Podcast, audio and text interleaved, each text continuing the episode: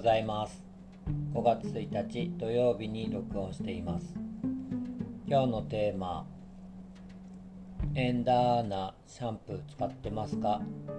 何それって感じですよね。説明します。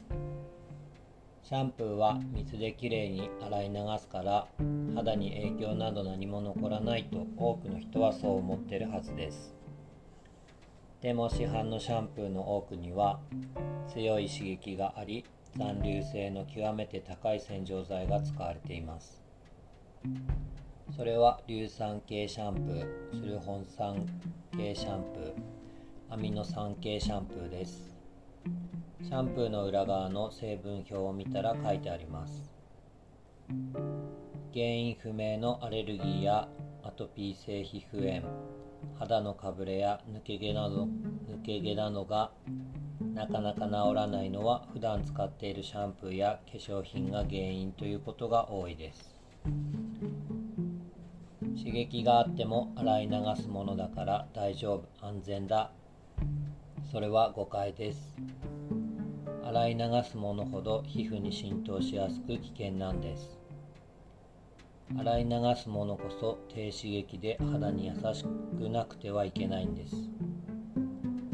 僕は美容室を一人で経営していて自分とお客様のために安心安全なオス系のシャンプーを使っています。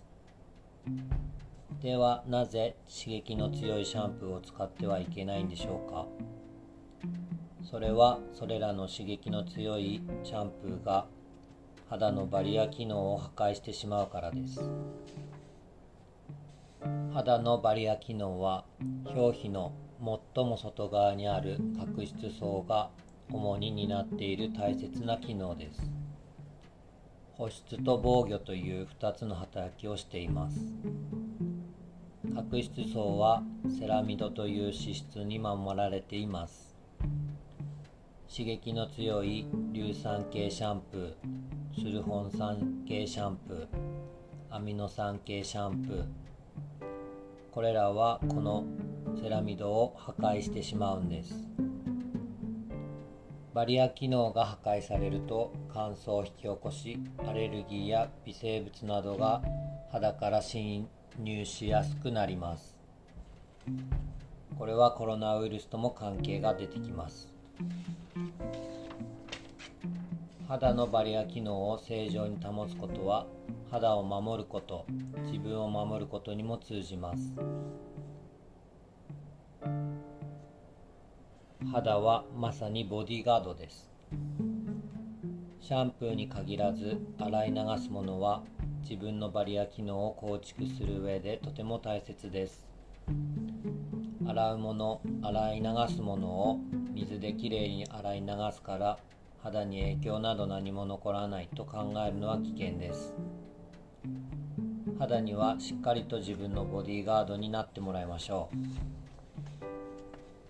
シャンプーをテーマにする話は他にも髪への影響の話地球環境への話もしていこうと思っています。音声配信アプリのヒマラヤをメインに配信しているのでそちらもよかったら聞いてください。説明欄の URL からお願いします。